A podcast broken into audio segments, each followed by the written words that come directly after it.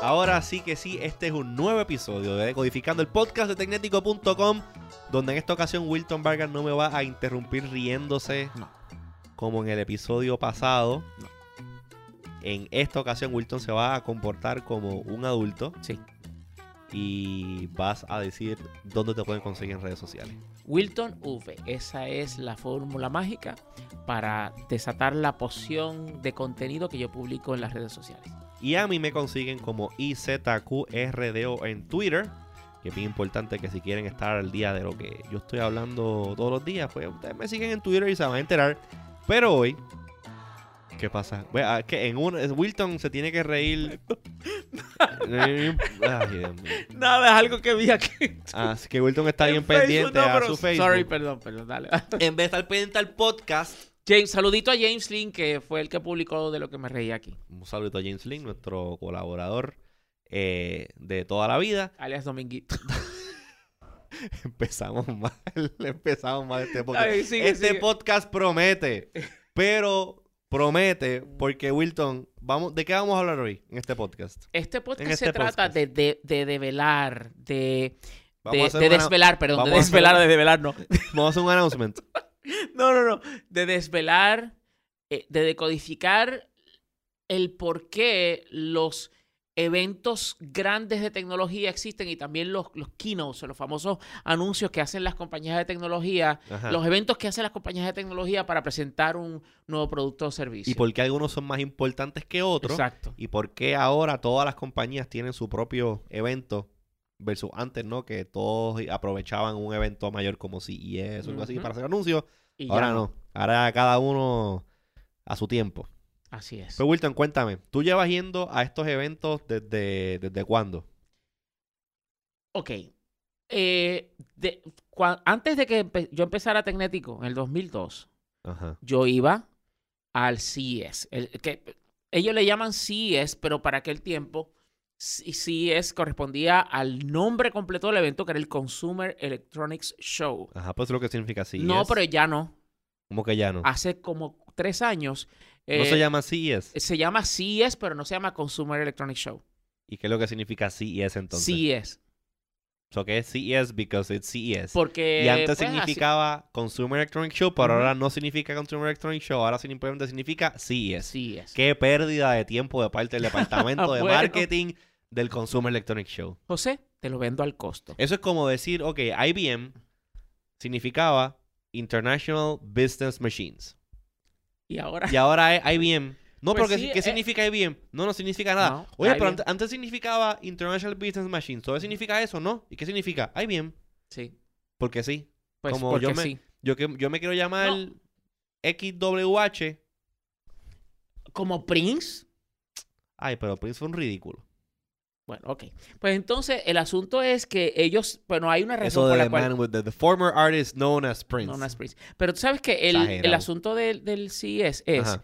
que la razón por la cual no quieren seguirlo llamando de esa forma es porque las cosas han cambiado y ya no es electrónica, ya es tecnología. So, ellos realmente, ellos realmente quieren reflejar lo que hoy día es eh, que, eh, que es la experiencia del consumidor con todos estos avances que han ocurrido tecnológicos. Pues que le Que cambien es el Consumer Technology Show, pero no iba a tener el mismo CTS. CTS. Bueno, CTS CES hubiese sido una tontería el Ajá. cambio fonético, pero simplemente quieren seguirlo llamando como siempre lo han llamado CES y pues bueno, esa es la, esa es la razón. Yo creo que hay alguien de marketing se tiró un tiro en el pie. Pues desde eh, mi primera vez en el CES, que era un evento del cual yo leía en los 80, cuando yo compraba los re- las revistas de, de, de- de computadoras. Y estaba antes Comdex, habían dos o tres. Estaba Comdex, estaba. Eh, wow, o sea, dos o tres. Sí. Dos o tres. eh, ahora mismo no me acuerdo los nombres, pero Comdex y CES eran los dos más famosos. Y por para, el supuesto. caso el- de, para el caso de los fanáticos de Apple, estaba exacto, Macworld. Macworld, correcto.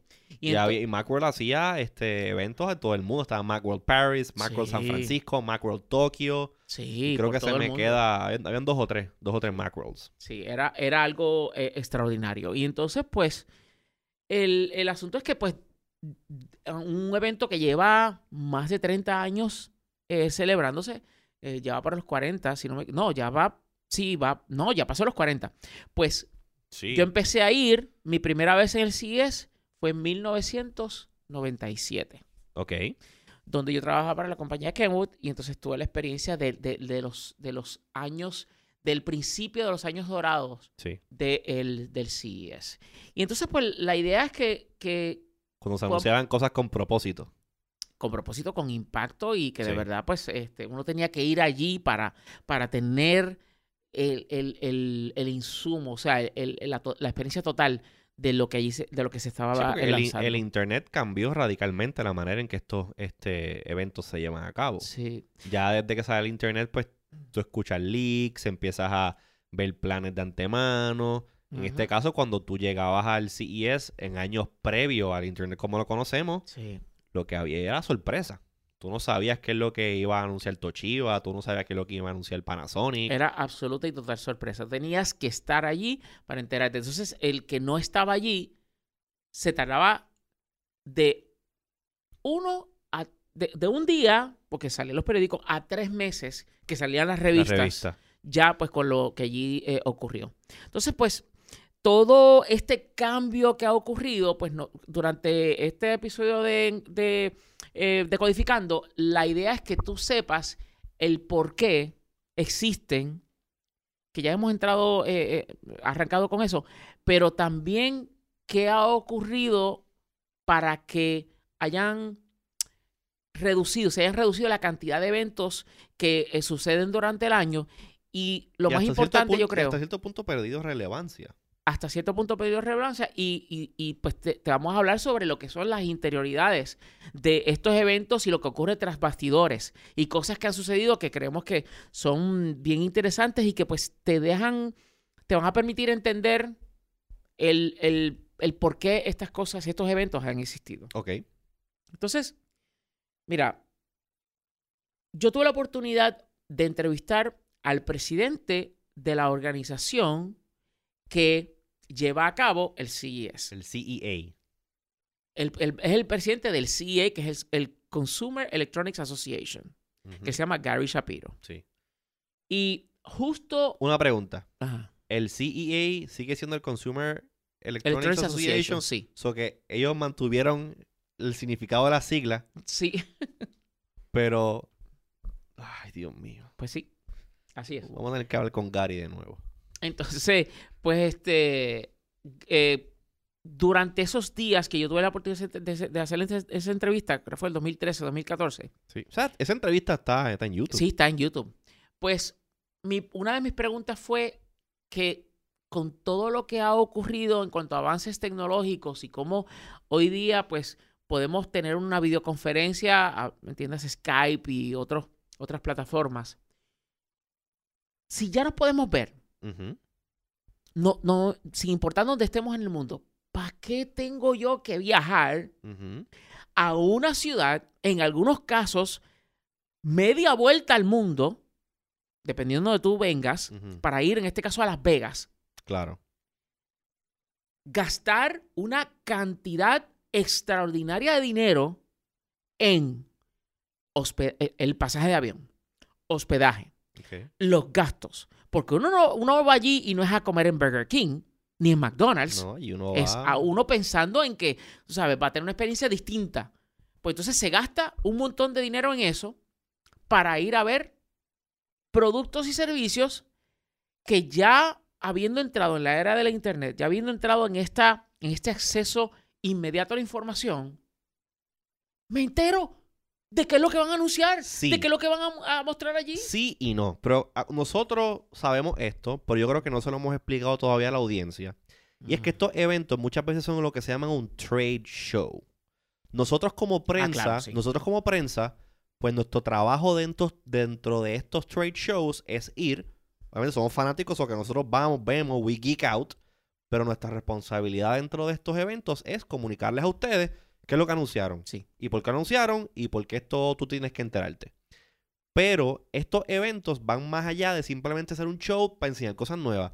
Estos eventos, estos trade shows, tú vas a hacer networking porque muchas veces tú eres un distribuidor o tú eres un manufacturero de equipo, un OEM, y tú quieres tener distribución de tus productos en otros productos o en otros mercados, y Sí. pues tú vas ahí a hacer relaciones, a hacer negocios de, de, de distribuir cosas. Sí, Y la Hay realidad, una cosa, y- ajá, Y, la realidad es que independientemente Hacer de la negocio. chulería, de ver nuevos productos, de que se anuncie el nuevo producto y todo eso, la realidad es que es importante que este tipo de eventos exista porque es la única oportunidad en la cual tú puedes reunir a personas que de que, que para una empresa poder verlos en un tiempo, eh, un corto tiempo, un tiempo relativamente corto,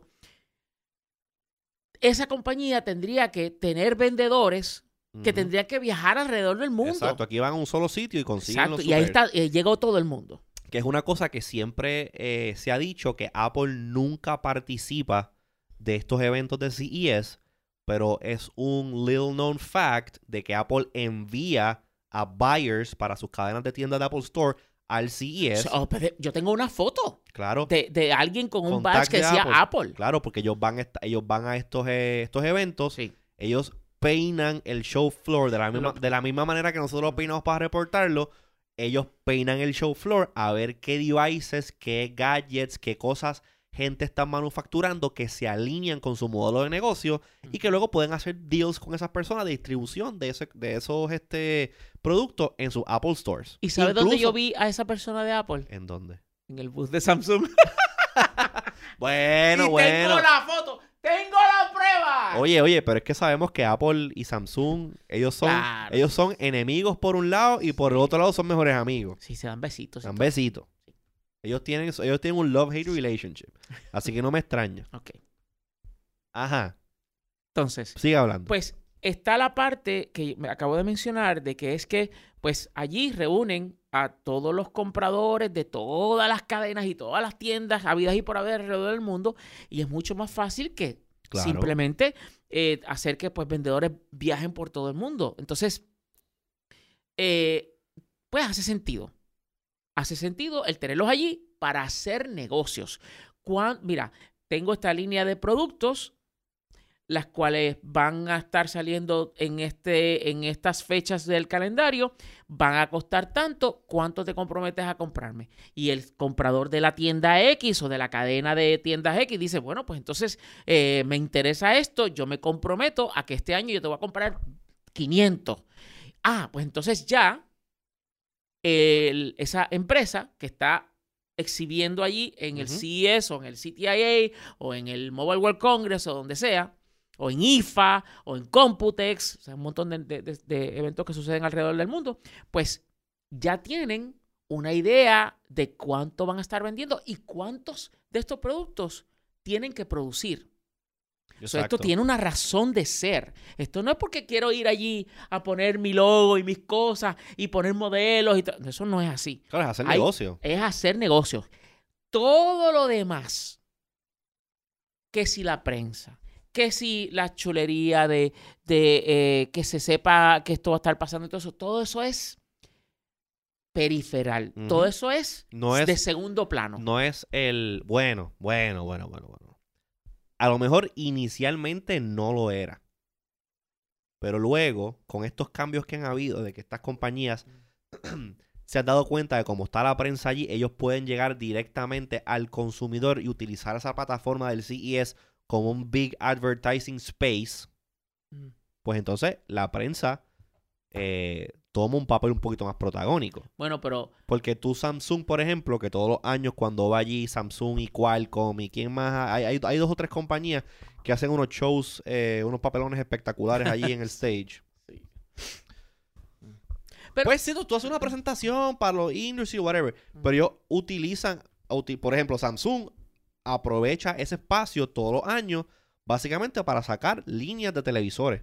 Que son los televisores high-end, televisores que los costosos, los costosos, de costosos verdad. de verdad, que son los que después tú en Black Friday estás buscándolos con un descuento ridículo. Porque tú quieres un OLED, 8K, con toda la cosa en 100 pesos. Pues todo Y hacen la fila en es- Walmart ahí. Exacto, ¿sabes? pues ese es el origen de toda Ajá. esta cuestión. Y entonces, pues. cogen pon, cogen pon con la prensa. No, pero, pero eh, acuérdate una cosa. Ujú. Para que lo de la prensa suceda, tiene que haber venta.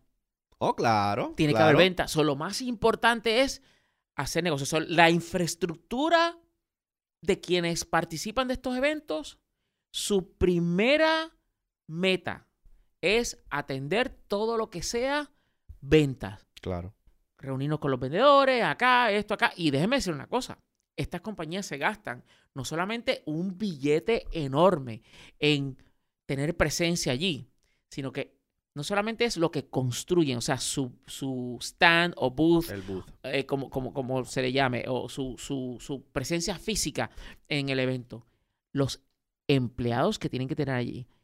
Quiero que, quiero que Ah, ustedes sí. sepan de que si alguien va a poner allí algo que tenga que ser su- suspendido del techo, o como decimos aquí en Puerto Rico de cariño, guindado del techo, ah, no solamente tienen que pagar por el costo, por, por, por el espacio ya donde la gente camina y donde ponen sus cosas, tienen que también pagar en el techo. por el techo, por el espacio que usen del techo. Que yo, el espacio cuando lo pagan, lo pagan tridimensionalmente. O sea, eh, o sea, cuando, o sea, cuando no. tú pagas, Dos tú dimensiones. no, si- no solamente Bueno, estás pagando, bueno, no solamente estás pagando por No, no, el pietaje cuadrado, sino que también estás pagando por el pietaje cuadrado en el piso más en el techo. Correcto. Ah, so que entonces no te cobran si algo es más alto, no simplemente si va al techo, ah, estás pagando, ok, ok. Pues, Exacto. Claro, las cosas no es, pueden. es dos es dos dimensional en dos planos. Sí. Pues entonces, eh, tienen que pagar por eso. Tienen que pagar si te pasas del límite que eh, los pies cuadrados de tu, de tu stand Ajá. ocupan eh, y te pasas del límite de electricidad que se puede consumir, tienes que pagar adicional por eso. ¿Un negocio? El CEA sea. es un negocio. No, no, eso es, no, eso no es el CA, eso es el venue, o sea, el, El lugar venue. donde se lleva a cabo el evento. So, Esto yo no le- tiene que ver cua- nada con- cuando, ok, so- so cuando un- pero espérate, espérate, espérate. El CEA es el que organiza el evento. Sí. Correcto. Sí. Y yo voy y yo separo el con Las Vegas Convention Center completo porque siempre lo llenan Claro. completo. Pero yo que soy el vendor, yo el le que vas a exhibirte allí, Ajá, el que vas, te vendor. vas a... yo soy yo soy Samsung. Sí. Yo le pago al CEA y yo le pago a Las Vegas Convention Center. No, tú le pagas al CA que en- a su vez le tiene que pagar al Convention Center. Ah, claro, pero imagino que hay un special pricing y ahí el CEA gana chavos de eso. Ah, bueno, claro. Pero quiero, pero que sepas de que es- eso es parte de los No, costos allí. claro, claro. Entonces, seguridad, porque una vez a las Uh, 6 de sí. la tarde se termina el evento, eso lo cierran, pero Pero eso no quiere decir que todas ahí. las cosas estén seguras allí. Y lo sabemos porque el año pasado Ajá. se robaron un prototipo de la compañía Razer, que era la laptop Ah, el- esta de, los- de, la- de las La tres pantallas. Fue el año pasado, hace varios años atrás. No, fue hace- dos años, hace dos años, hace dos Una años. laptop, ajá, con pantallas como que ex- extendable. Exacto. Se la robaron de allí. So, ahí tienen que pagar por seguridad. Seguridad. Así es. Eh, entonces, pues los gastos asociados a que sus empleados estén allí, bueno, esto es una Sí, cosa, sí, es un un andamiaje, una gasto producción completa. brutal. Pero hay una razón de ser y la, la razón de ser primordial es vamos a vender. Y la, Seguido por vamos a enseñar al mundo a través de la prensa y toda la gente que viene a es lo que esto lanzamos. Óyame, y eh, yo sé que muchas personas que están escuchando este podcast nunca han ido a CES y posiblemente nunca vayan no, a ir porque es una cosa que es bien especializada. Yo he tenido la oportunidad, Wilton ha ido 7000 veces. Yo nada más he podido ir dos veces. Eh, y es impresionante el tamaño de aquello allí. O sea, en Las Vegas Convention Center, eso es inmenso de grande. Y tú llegas al CES, a uno de los exhibition halls, y la cantidad, el volumen, la es casi indescriptible. Eso es allí es inhumanamente grande. Es, es del tamaño de más de 35 campos de fútbol. Mira para allá. Y eso es, y eso es antes de tomar en consideración de que ya no es solamente el Centro de Convenciones de Las Vegas y el El Sans Venetian. Expo, sino que ahora es el Venetian, el Aria oh, expandieron y al el área. Cosmopolitan. Sí, porque ahora está el Sea Space y está otra cosa más que sucede en otro hotel. So que it keeps getting bigger. Y no sé si sabes que está eh, lo que le llaman el strip de Las Vegas, que es donde Sí. están todos los hoteles. Y entonces, eh, paralelo a cierto segmento del strip, entonces que está el centro de convenciones de Las Vegas. Sí. Pues eh, una, el, el hotel que más cerca está del centro de convenciones de Las Vegas es el Circus Circus. Sí. Entre medio del Convention Center y el Circus Circus hay un lote baldío, pues ya no. Ahí van a expandir el Convention Center Wow. para hacerlo Se lo más, más grande, todavía. Ay, señor. Entonces, Dis- el, el asunto es que eso sucede ahí, pero ese no es Yo que en el el 2007, 2007 fue el último que yo vi, 2007-2008. que tú fuiste. la tú última fuiste que yo- dos veces, 2007 y 2008. 2007-2008, Sí. sí. Entonces, Wow. no, no, no. eh, Hace es- 10 años.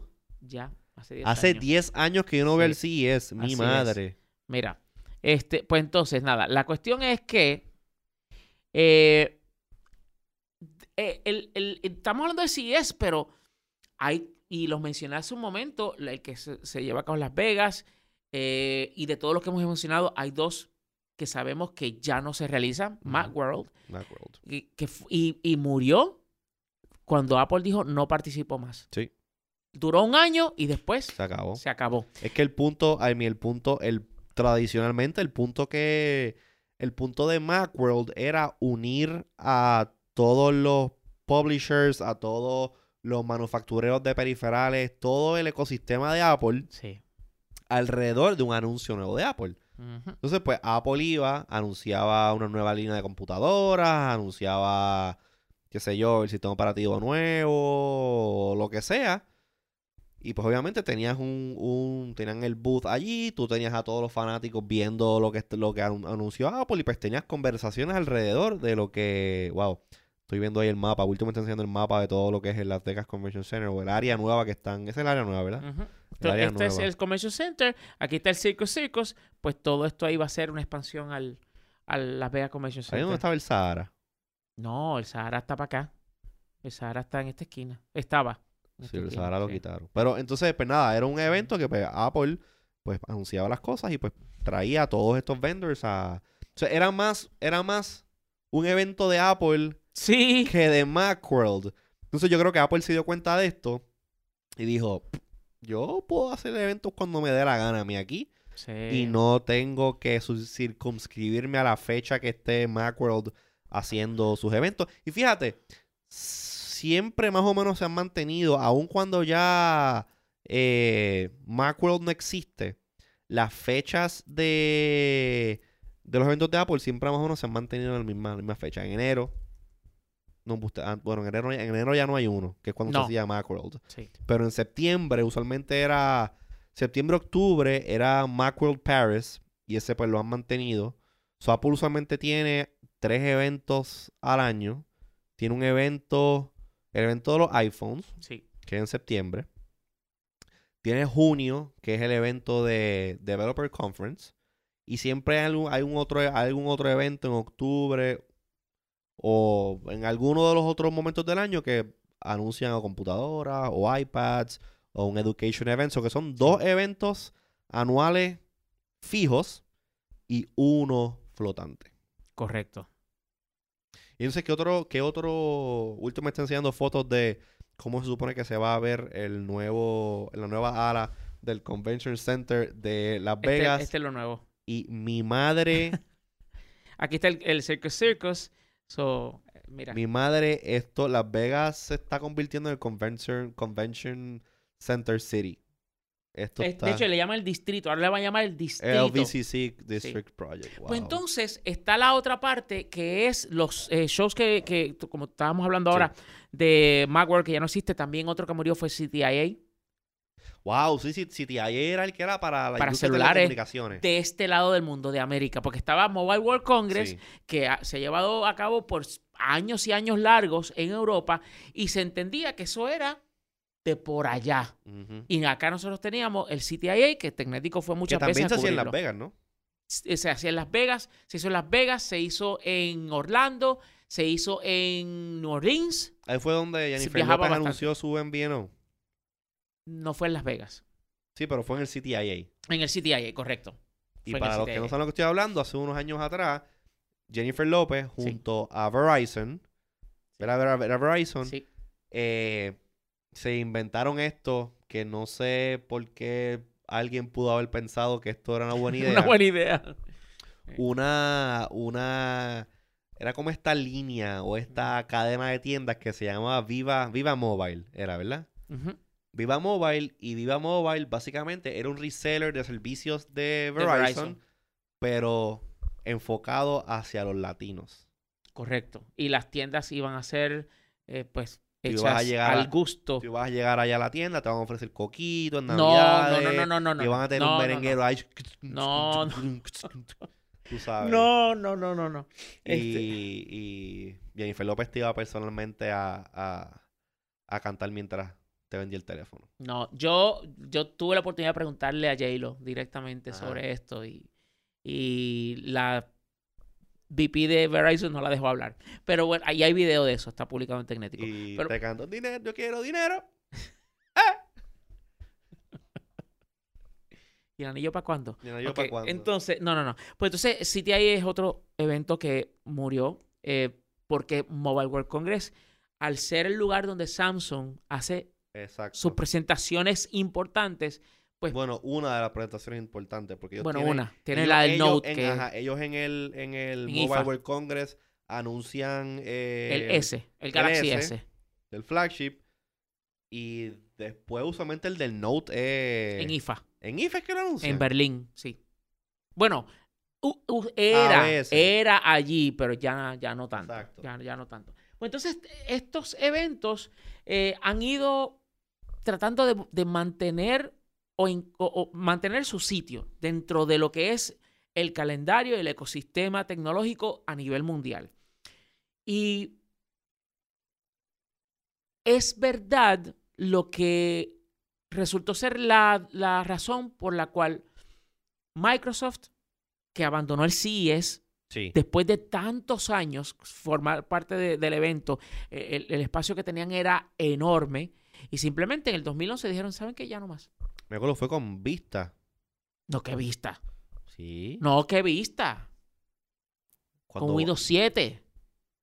No, co- co- pero- ah, que tú viste a, a Bill Gates. Yo vi a Bill Gates dos años corridos. Pues eso fue cuando Windows Vista, sí. Pues fue cuando Vista que ellos Exacto, que fue para el abandonaron. 2007. Exacto. Que ese año fue el primer, la primera vez que tú fuiste y, y fuimos al, al keynote, que, es el, eh, que era el discurso de apertura del CES, lo daba Bill Lo Gates. daba Bill Gates. tradicionalmente. Y ese era el gran evento. Sí.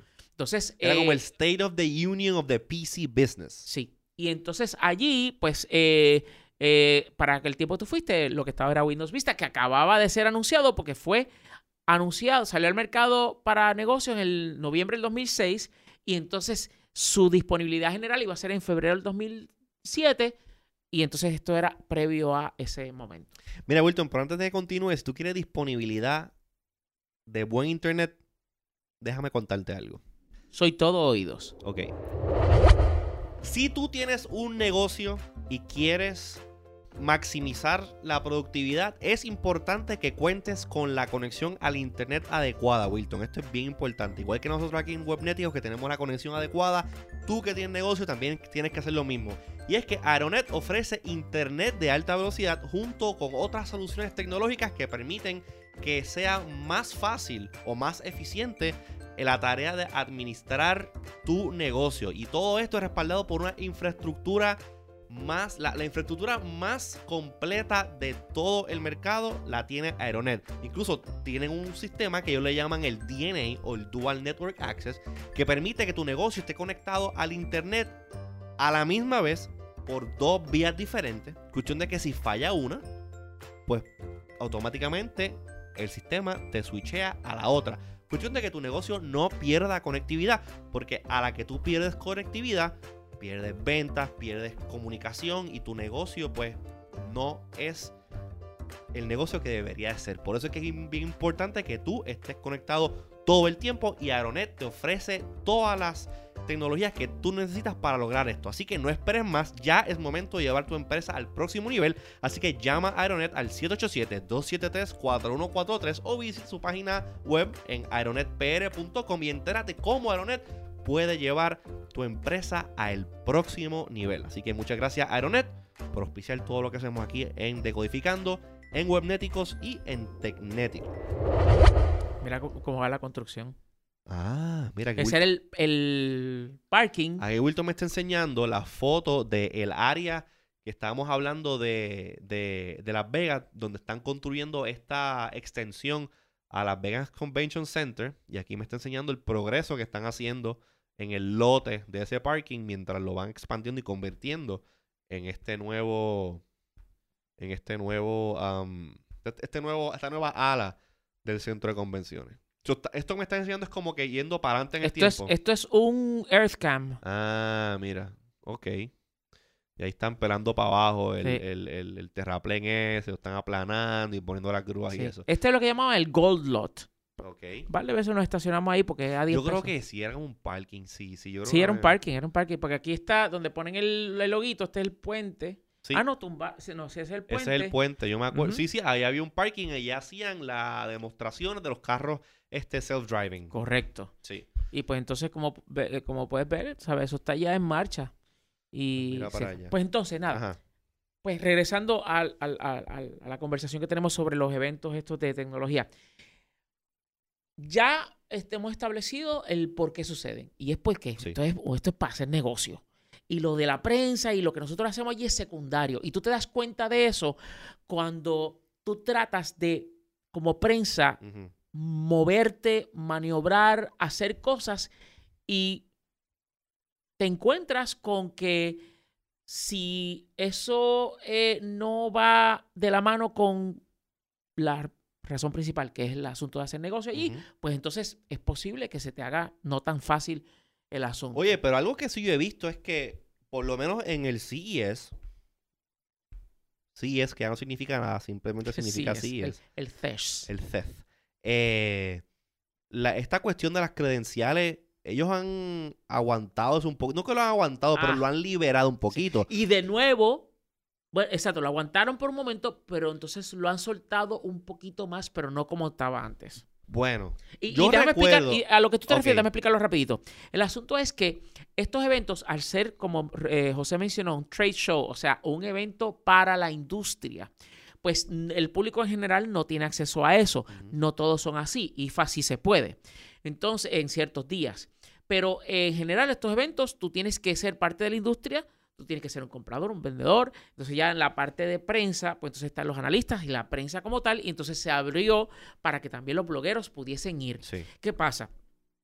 Que eh, durante los finales de la primera década de, este, de, de- de ahora y principios de esta nueva década en la que estamos, pues muchos blogueros tomaron ventaja de lo fácil que era conseguir un acceso y entonces la cantidad de visitantes a este evento creció de una forma tan y tan exagerada que los que allí exhiben dijeron, espérate un momento, pero es que aquí hay demasiada gente que realmente no tiene por qué estar aquí y eso hace que mis costos aumenten. Claro. Y entonces ahí es que se da esta decisión por parte de los organizadores, donde dicen, no, no, espérate, vamos a poner estas restricciones. Y ahora eh, eh, los blogs tienen que demostrar cuál es su circulación, a cuánta gente llegan. Eh, tienen que demostrar de que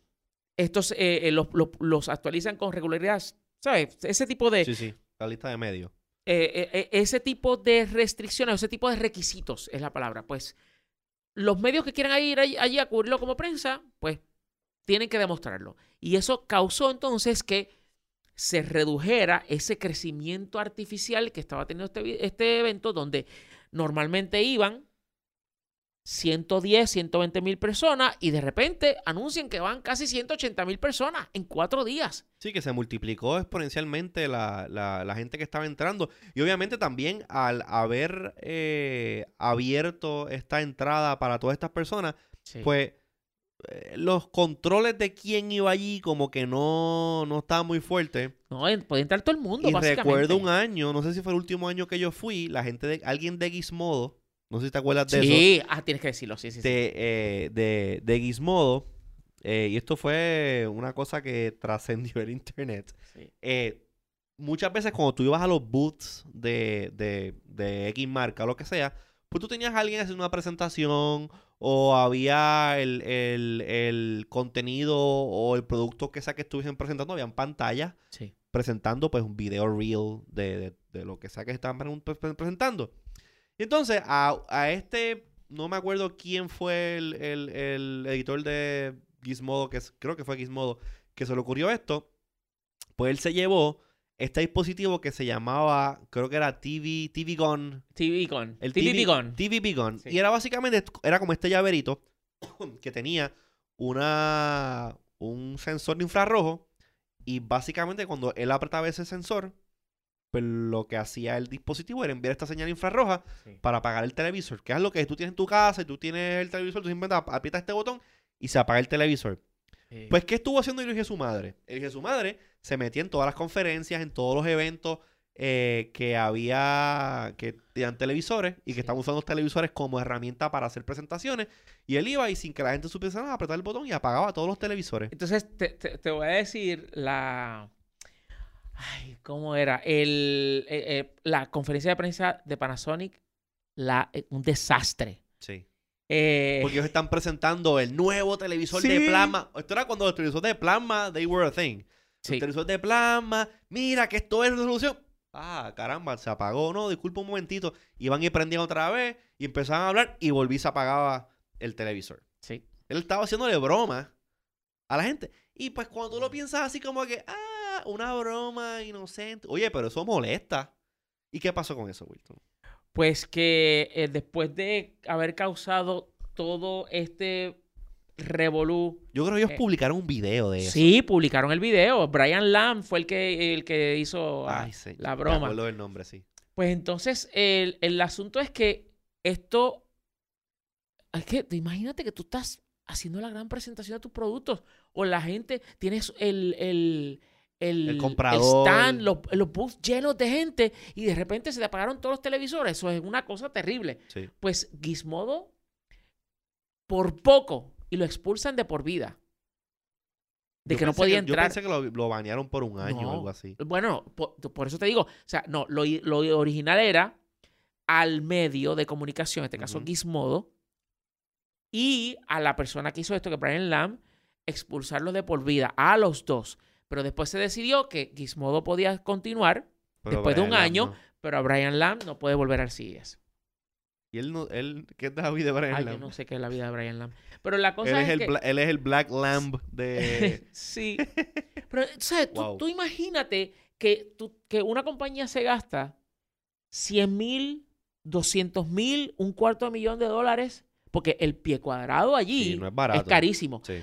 Se gasta eso y entonces viene este tipo con un control remoto, tontería, estilo llavero y... y- no, no puede ser. So, eso te da una, una idea de lo importante que es esto. Ahora bien, ¿Y por qué ¿Y por qué lo hacen? Gizmodo tiene tuvo el, el mal nombre, o sea, lo- el, el, the bad name that it had? Bueno, ya, ya no tanto, pero, pero sí fue- eso causó muchos Sí. problemas y hubo un debate grandísimo que por qué los blogs tienen que estar allí por mirar las cosas que causan ese tipo de cosas. Y en, en balance, obviamente, los blogs tienen un, un- un- tienen su lugar bien ganado Claro. eh, asistiendo a estos eventos. Pero bueno, la cosa es que después de que eh, implantaron estas eh, limitaciones, como estábamos mencionando hace un momento, pues entonces ya han, pues, como que soltado un poquito las restricciones Sí. y ya han, han vuelto eh, muchos, pero no tantos blogueros como, como sucedía antes.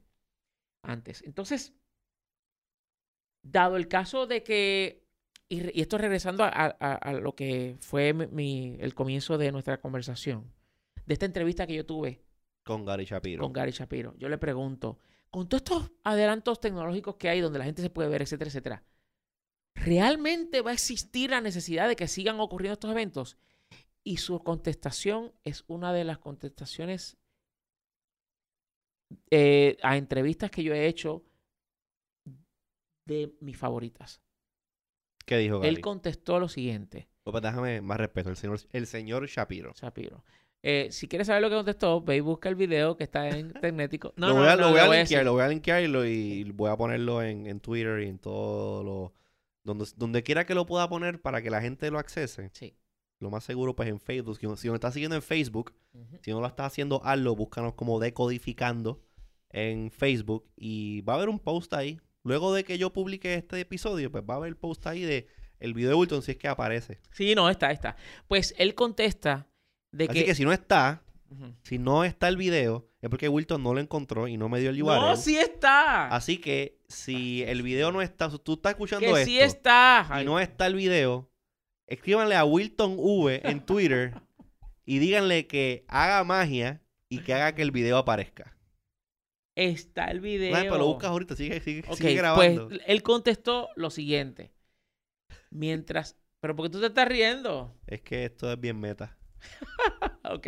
Pues él contestó lo siguiente. Él contestó, míralo ahí, el video, míralo ahí donde está. Entrevista a Gary bien, Shapiro vi, en el CES 2012. Está bien, está Ok. ahí. Él contesta lo siguiente. Mientras los seres humanos necesiten estar presentes para aparearse, para eh, tener intimidad, Ajá. va a haber necesidad de estos eventos. Y tiene sentido, tiene razón, porque es que hay cosas que simplemente... Venga, eso, eso tú se lo preguntaste el último día de CES, cuando está el, el, no el, primero. el Adult Video ¡No! Award Expo. ese es otro show, pero ese no lo podemos hablar aquí. Sí, se puede, se ¿Lo podemos puede, hablar? El se, Adult Video, se puede. tú nunca fuiste, Yo nunca fui. pero yo sí fui. Pues mira qué bien. Yo sí fui. Yo, no- yo Y vi cambio de aceite allí, toda esa cuestión. Para los De que verdad, no saben bien qué brutal. estamos hablando. Y miren, esto es interesantísimo. Porque CES es un evento que se llena de nerdos Sí, Ajá. y fanáticos de tecnología. Y ustedes conocen el estereotipo. Y creo que el último día de CES o desde el penúltimo día de CES en otro convention center en Las Vegas también se, llega, se lleva a cabo el AVN Expo. Que Sí. es el Adult Video Network. Es, es- es un- básicamente una convención de porno. Adult Video News, porque es por la revista. un- ajá, una convención de porno que es famosísima, que se lleva a cabo todos los años. No sé, no sé si eso lo dejaron de hacer, o por lo menos en Las Vegas, como. Like, Sí, lo siguen haciendo. siguen el haciendo. AVN, sí. Y entonces tú tienes estos dos extremos, eh, por decirlo así. Tienes a los nerdos en un lado Sí. y tienes a un montón de estrellas porno on the other side y están todos como que mingling y tú ves unas cosas más raras y yo no fui al, al, al expo, right? Pero estaba en uno de los convention centers donde estaban ellos Sí. y yo vi cosas, cosas, cosas también rarísimas, nada más por los pasillos, así como que huele pájaro. Así Sí, que yo- es yo bien interesante, bien interesante a las personas que están envueltas en ese en esa industria, pues que tengan también su Mu- mucha- muchas personas su pobres sistema, allí. ¿cómo se dice? Su este su momento de apareamiento. Pero sabes que ¿Qué? había muchas personas pobres. Pobre. Sí. ¿Por qué? No tenían ropa. Ay, bendito. ¿Sabes? Bien poquita. Bien poca ropa. Bien poca ropa. Y de verdad que a mí me dio mucha pena. Ay, bendito. Bueno, Wilton. Ajá, pues entonces, el as- Limosna para ellos. entonces, pues mira. Vamos a hacerle un GoFundMe campaign claro, sí, sobre todo. ayudarlo, bendito. Pues una cosa que me queda claro es Ajá. de que ante la contestación que dio eh, Gary Shapiro en cuanto a esto es de que sí, por las razones que explicamos al principio, de que esto es un evento para negocio. Claro. Y realmente yo creo que eso es lo que él se refería, no a, a, a toda esta, a este show, ¿no? A este espectáculo que nosotros, los medios de comunicación, también hemos creado. Claro, sea, porque nosotros, imagen- nosotros nos tenemos Sí. que, ¿sabes? Nos, nos tiene que caer el agüita con algo. Pero, pero tú sabes que, no obstante, este es un evento que es import estos eventos son importantes y han tenido gran importancia durante todos estos años. Entonces, ¿cómo yo hago para, por ejemplo, eh, y remontándome a los principios cuando yo empecé en Tecnético, que yo iba a, los- a las emisoras de radio ya previo al evento y decía, mira, vamos a estar reportando desde este evento en Las Vegas y había que explicar por qué. Claro. Y bueno, porque que en este evento se presentó por primera vez el eh, VCR. Allí se presentó por primera vez el televisor eh, flat panel, el televisor de alta definición, OLED, el televisor OLED, el, Blu-ray, el Blu-ray el HD el, DVD. el Xbox. O sea, Yo me acuerdo un- y, una, y, una, y una memoria viva que yo tenía era, tengo viva de últimos CES que yo fui, fue cuando se estaba debatiendo eh, el HD DVD versus el Blu-ray, cuál era el estándar que se iba a quedar. correcto. Y tú estabas por, qué sé yo, por un año, por dos años, estábamos viendo el formato, viendo a diferentes compañías que se iban, como ¿Qué que ah, vamos a apoyar, sí, vamos a apoyar este formato, no, no, apoyamos este otro formato, tú veías a los dos bandos, no sé qué, y me acuerdo el momento en el CES, cuando creo que la compañía que estábamos esperando que se decidiera cuál de los dos formatos iba a vaquear. Me acuerdo que yo estaba, no me acuerdo en cuál de los exhibit halls estaba, Sí. pero me acuerdo que había algo, había algo de Transformers y estaba un Bumblebee inmenso grande al lado mío. Cuando salió la noticia de que Warner Brothers se decidió por el formato de Blu-ray, Ahí se ahí acabó lo que se acabando la carrera Eh. del HD DVD ¿Qué f- versus el Blu-ray y eso ocurrió en el CES cuando yo estaba allí. Sí, sí, sí, fue el día antes que abriera el show fue que fue que eh, Warner Brothers tomó la decisión. Algo de eso. Y sí. entonces yo recuerdo haber estado pasando por los pasillos al lado donde estaba lo de HDVD y aquello parecía un, sepulcro, muerto, sí, porque lit- literalmente un eso- cementerio. Literalmente ese día el formato de HD DVD murió. So, an- nosotros vimos morir un formato. Exactamente. Cuando se estuvo debatiendo por un tiempo versus cuál es el que se iba a quedar. Y pobrecitos aquellos que se que, que compraron HD que DVDs. Le, metieron con todo. Sí. Sí, a ese formato. Pues, es, pues no hay duda que este evento ha sido uno mu- muy importante. Ahora, nosotros como prensa, si, si, si para una persona o para una compañía es costoso estar allí y para un asistente que sea un comprador o un vendedor que se ganó el viaje porque este, vendió mucho el año pasado y todo ese tipo de cosas, Ujú. le es costoso estar allí, la prensa no, está, no se exime, o sea, no está ex- exenta de eso. Con excepciones, y ahí nos tenemos que incluir porque en una ocasión, eh, pues una empresa nos eh, Sí, costeó Microsoft. los pasajes eh, y la estadía en Las Vegas, eh, que fue Microsoft, para cuando lanzó Windows Vista. Con esa única excepción, en ya... ¿Cuántos años tiene Tecnético? 2002, 2018. 18 años. No, como que 18 años. ¿Saca cuenta? Pues no sé, yo entré, empecé, yo empecé No, a no, ningún entre. Tecnético empezó en el 2002. Ajá. ¿Y en qué año estamos? Pues lleva más de 10 años. Estamos en el 2018. Ya lleva más de 15. Chicos, si fue en el 2002. Ajá. Te estoy tratando de confundir a 2012, propósito. Sí, y en el 2012 pues son 10 años. Ajá. Y estamos en el 18. Ajá. So son 6 años, do- 16 años tiene. Ajá, 16 años. Pues entonces, Ajá. en esos 16 años, solamente esa vez, eh, eh, pues a- una Nos empresa nos ha pagado. llevaron. Todas las demás veces, nosotros hemos costeado en diferentes, eh, ¿cómo se llama? En diferentes eh, niveles. A veces yo he ido solo, a veces, como pasó en el 2015, llevamos ocho personas. Sí, Y eso es un gasto brutal. claro. Pero si ustedes se creen que ocho personas, si tú te crees que ocho personas es un gasto brutal, yo quiero que tú sepas, y esto debe contestar la pregunta de, pero, pero Tecnético está allá, entonces Engadget está allá también, y Engadget publica un montón de cosas, y Tecnético no tanto. Y Gizmodo está allá, y publica un montón de cosas, y Tecnético no tanto. Y The Verge, y este, y el otro, y la cuestión, yo quiero que ustedes sepan, yo creo que sencillo. 8. Que ese, ese fue como que el team más, Más grande, grande, que hemos sí. llevado nosotros. Sí. Pero estoy seguro que en Gadget, Verge, estas otras compañías, otros otros medios, no llevan 8, no llevan 10, no llevan 12, 15. Estamos hablando que esto es 30 para arriba. Un club Gizmodo, inmenso de grande. En, en Gadget, lo sé porque tengo la fuente. En Gadget lleva promedio 80 personas. Mira para allá. 80 personas. Y eso explica el por qué, ¿sabes? Y, y- y Puerto Rico es un mercado que no aguanta para un presupuesto de llevar 80 personas. Claro, claro. So, es un gasto. Sí, entonces, entonces ellos tienen cada, cada persona por ejemplo, en Gadget, pues tú tienes un crew de gente que solamente se dedican a escribir. Tienen otro grupo de personas que se encargan de fotografía. Tienen otro grupo que se encarga de hacer video. Tienen otro grupo de hacer entrevistas. So, Más tienen la gente que coordina todo eso. que coordina y que tú eres el Asistentes de escritor, vas a escribir producción. algo de esto, pues mira, vete y búscame la foto, búscame la cuestión y todo se coordina. Nosotros cuando hemos hecho estos eventos, pues somos a los cucagómez.